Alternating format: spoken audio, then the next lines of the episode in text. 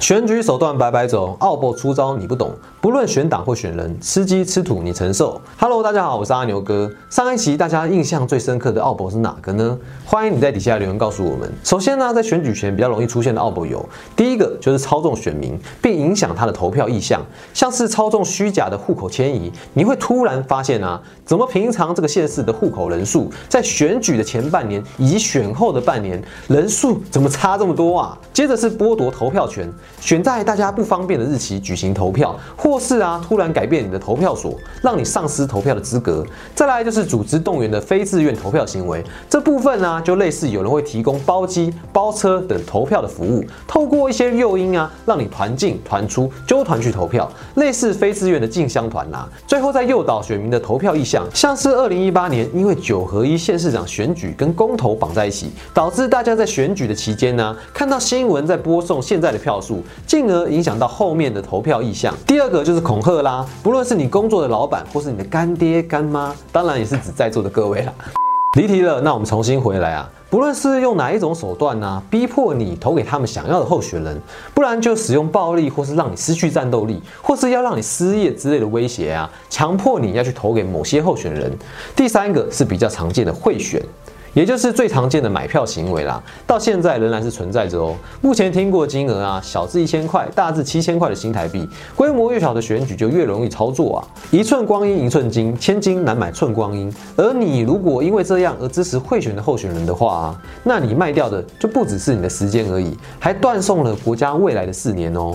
第四个就是各个候选人常在新闻上说的自己被抹红啊、抹黑的造谣啦。哇，这个都是扣帽子的，你不能用那个我认为、我以为、那个我觉得 没有那回事。那这边我们就不多说了，不论是红橙黄绿蓝靛紫，或是七彩霓虹灯啊，这个奥博除非是证据确凿啊，不然就只能说假的。哎呀，我眼睛也障重了。最后是选举前夕，像是做票、减少竞争对手、操控假民调、影响政党提名候选人、误导性选票设计、选后司法检调系统介入选举，我相信这一类的奥博，不论是蓝绿都有操作过。真的是特色不分男女，特色不分男女。那废话太多了，我们进入主题。接下来是众所期待的前五名。第五名是中东王国巴林的奥博。二零一八年十一月二十四日这天，想必大家应该不陌生吧？那个时候正是台湾寒流四起的日子哦。与此同时，波斯湾小国巴林王国也正在进行国会的选举哦。巴林的国会大选充满了争议啊。先前被迫解散的两大反对派组织无法提名候选人，因此啊，呼吁民众应该背革这次的大选。这这两个组织分别是最大的反对派组织什叶派的伊斯兰民族和谐协会，以及第二大的反对派组织国家民主行动协会。位于波斯湾西岸的岛国巴林王国境内以什叶派居多，但却有少数的逊尼派统治。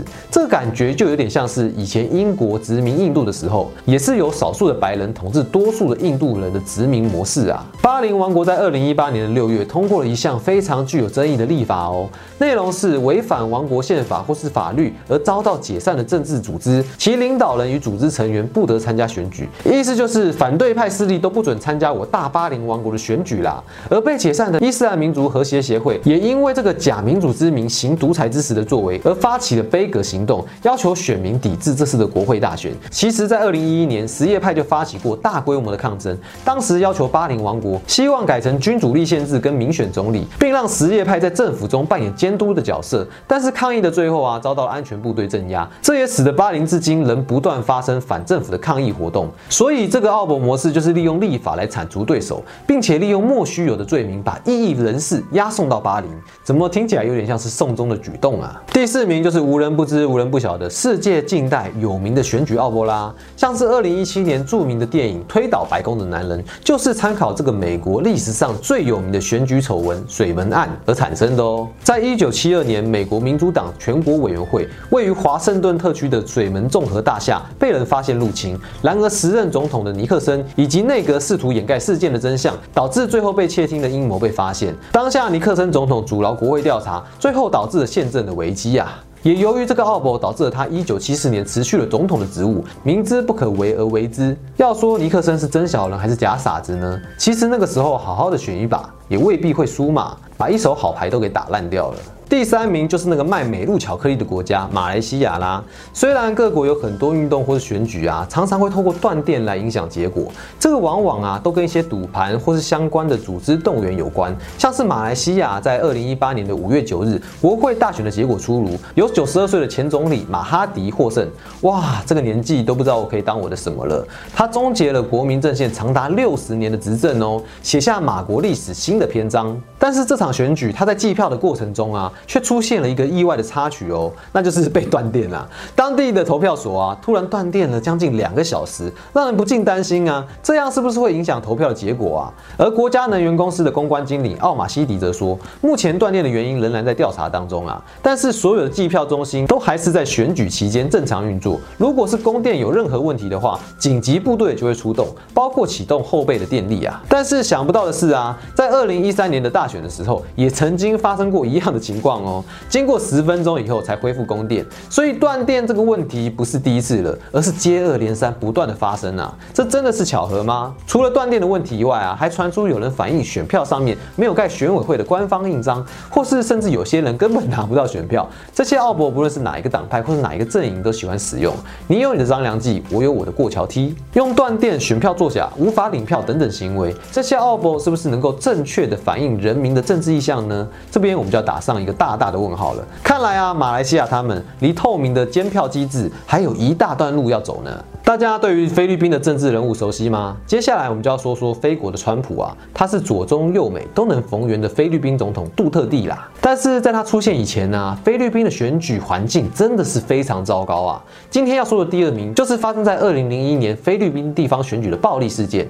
这场事件导致了至少六个人死亡，甚至还有三处投票所遭到攻击，导致三个月下来啊，共有八十三人死亡。这样的情况根本就是 GTA 的现实版呐。整间店给它包下来，我们整间店直接包下来，现在这家店就是属于我的了，好吗？有没有？当时的总统艾洛玉，他在选完的当下还是很冷静哦，并透过当时的发言人提格劳发表声明说，对于这次的选举，我们能在公正与和平中完成，真的是令人满意啊！是在哈喽。这次的选举啊，是大家对艾洛玉总统的考验，也是艾洛玉与前总统艾斯特拉达的对决哦。这次选举的期间呢，发生最严重的暴力事件，就是发生在南方一个叫做马塔洛镇的地方。这个小镇的投票所啊，设立在市政府的附近啊。在投票的过程当中，投票所突然遭到攻击，传言可能是一个名为回教分离游击队所为，他们发射了两发的迫击炮弹呐，并炸毁了投票所。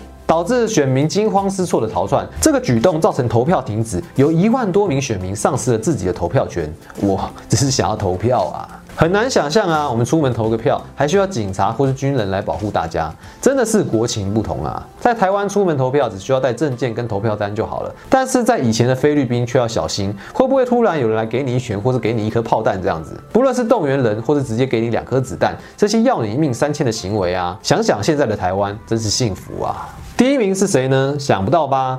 当然就是我们曾经拥有秋海棠的大中华民国啦。这也是我们大中华民国第一次正式的选举奥波拉。秋海棠固有之疆域是什么呢？答案就是最东的黑虾岛、最西的喷刺河、最南的真武暗沙、最北的沙叶岭集。这些地方啊，你不说我都不知道在哪里啊。那我们回到正题，一九一三年正是中华民国第一届国会成立，制宪跟总统选举，当时认为先用宪法才选总统，但在国民党的二次革命失败以后啊，我们人称袁大头的袁世凯，他的欲望就越来越大了。为了防范袁世凯，参众两院组成宪法会议，提早拟定大总统选举法，由国会议员根据大总统选举法选举出总统。选举期间呢，袁世凯就叫他的手下伪装成公民团体，并包围国会。叫喊！今天天如果不把公民期盼的总统选出来，我们是不会让投票的议员离开会场的。原来一百多年前就有假公民团体的存在啊！在前两轮的投票中，袁世凯仍然分别只得到四百七十一票跟四百九十七票，不满法定的四分之三的票数。看得出袁世凯真的是不得人心啊！但他的奥博确保了不会让国会的议员离场。这招真的是还蛮高明的哦。最后是第三次投票，以第二次投票结果较多的两位袁世凯、黎元洪进行对决。结果啊，在出席的七百零三位议员中，袁世凯得到了五百票，超过了法定的票数，当选了中华民国第一任的大总统。简单的来说啊，就是选不赢的话，那我选到赢就对啦。隔天在同个地点选举副总统，结果出席的议员共计七百一十九位，黎元洪以六百零一票当选中华民国第一任副总统。这种选举怎么跟我国小选班长有八十七八像啊？当然，我们这次的排名啊，是考虑到让人意外或是比较夸张的去评比，纯属团队讨论啊，算是我们主观的诠释，请大家不要太过认真啊。最后啊，我们想要问问大家，你认为除了以上的排名以外，还有什么更精彩的故事吗？可不可以跟我们大家分享一下呢？我是阿牛哥，请大家一起关注我的学习笔记，透过这个频道，让我们一起互相成长学习，一起成为一个 better man。